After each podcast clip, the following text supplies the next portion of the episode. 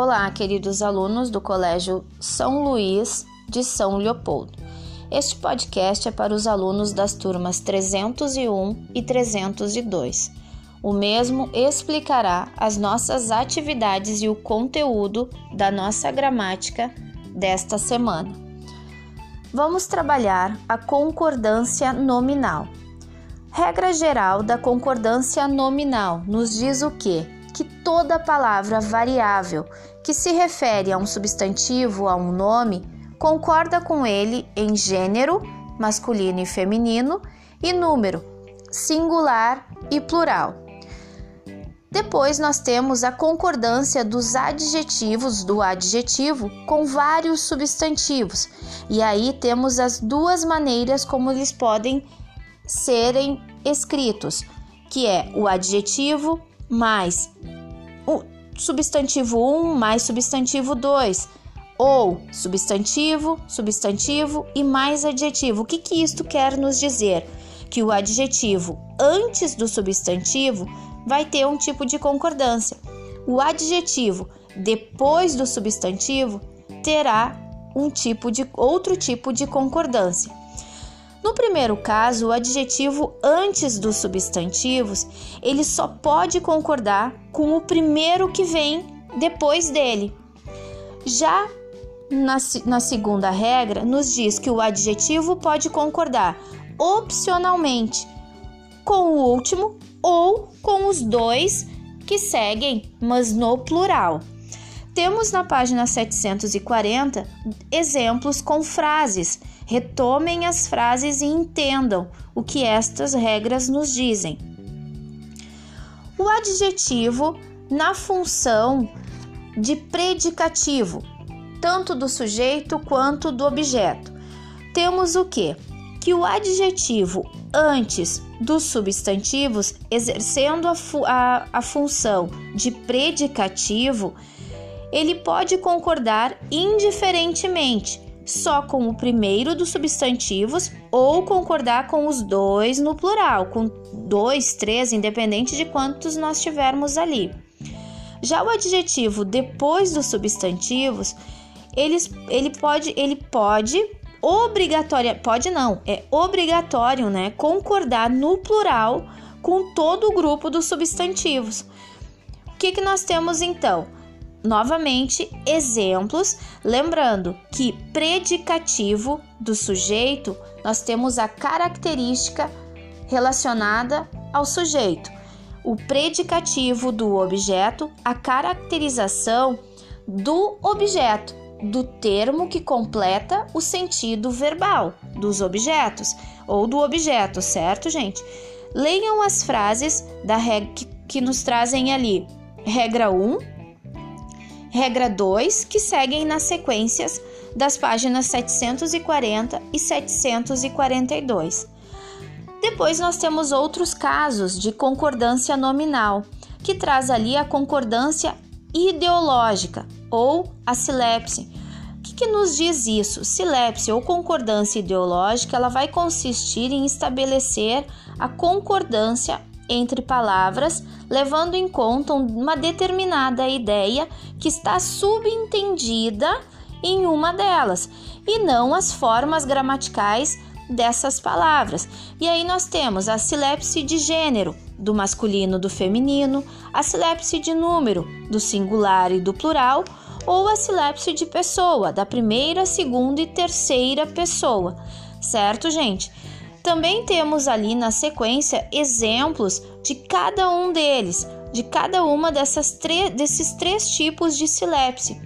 Na página 741, 742, temos exemplos dessas, destes casos, tá, gente? depois, nós temos palavras que podem nos causar dúvidas quanto à concordância nominal. No primeiro caso ali temos a palavra obrigado, anexo e incluso. Queridos, obrigado está relacionado ao gênero masculino. Homens, meninos dizem obrigado. Obrigada é dito pelo gênero, pelo sexo feminino. Meninas, mulheres dizem obrigada. Já a palavra anexo vai sempre concordar com o termo no o qual estará acompanhando. Por exemplo, estão anexas as cópias. Uma dica: na dúvida, se eu optar por, por utilizar a palavra, a preposição acompanhando o anexo, o em anexo, eu não preciso me preocupar com concordância. Por exemplo, seguem em anexo as cópias, mas entendam que eu optei pela preposição em acompanhado do anexo. Seguem em anexo as cópias. Agora, se eu tiro a preposição em, nós teremos estão anexas agora no feminino e no plural as cópias. Por quê? Porque as cópias está no feminino, é feminino e é plural também. Depois nós temos as palavras meio, mesmo, bastante, caro, barato e só. Queridos, nestes casos é sempre importante nós lermos as frases que exemplificam cada um deles, porque o que, que pode acontecer com essas palavras? elas podem variar de acordo com a utilização, com a classe gramatical em que elas estiverem sendo utilizadas, contextualizadas. Então é importante que se leia e que se entenda o que cada uma delas ali, de acordo com a função, de acordo com o que está sendo dito, vai exercer e qual será a sua concordância. No final da página 742, temos ali frases que exemplificam estes, uh, estes contextos, estas essas palavras utilizadas em diferentes, uh, em diferentes casos, então. E no final, nós temos na 743 as expressões com o verbo ser mais o adjetivo, que é o caso ali. É bom, é proibido, foi permitido, seria necessário, entre outras. Ali o que, que nós temos, gente? O substantivo com determinante ou sem determinante, o que, que isto quer nos dizer? Vamos pensar na palavra é proibido. Aqui nós não temos um substantivo determinante. Por quê? Porque nós não temos o acompanhamento nem de um artigo e nem de um pronome, que é o caso do exemplo que segue ali embaixo, ó. É proibida a entrada. O que, que nós temos? Um substantivo com o determinante artigo a. O é proibida ficará no feminino, proibida, por quê? Porque a entrada está a entrada acompanha é acompanhada pelo artigo a. Percebam que ao lado nós temos é proibido entrada de animais, de estranhos, perdão.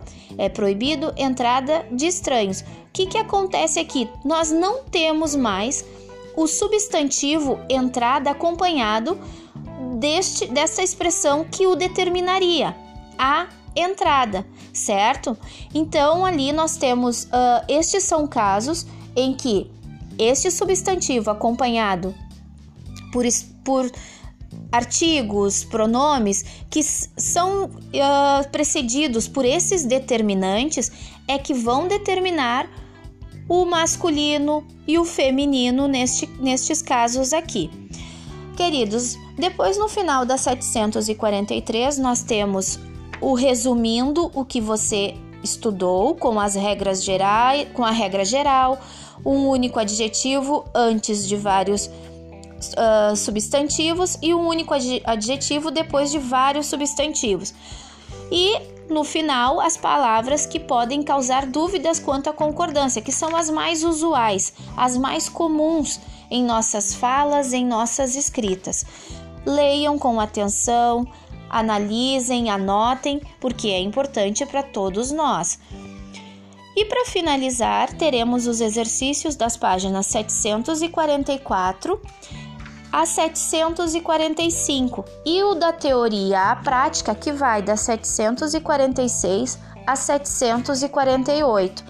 Pessoal, façam, retomem, tirem as suas dúvidas, anotem, voltem nas explicações, ouçam novamente o podcast e anotem as dúvidas. Se precisarem, no nosso próximo encontro, nós podemos discutir juntos e esclarecê-las. Beijos, fiquem com Deus.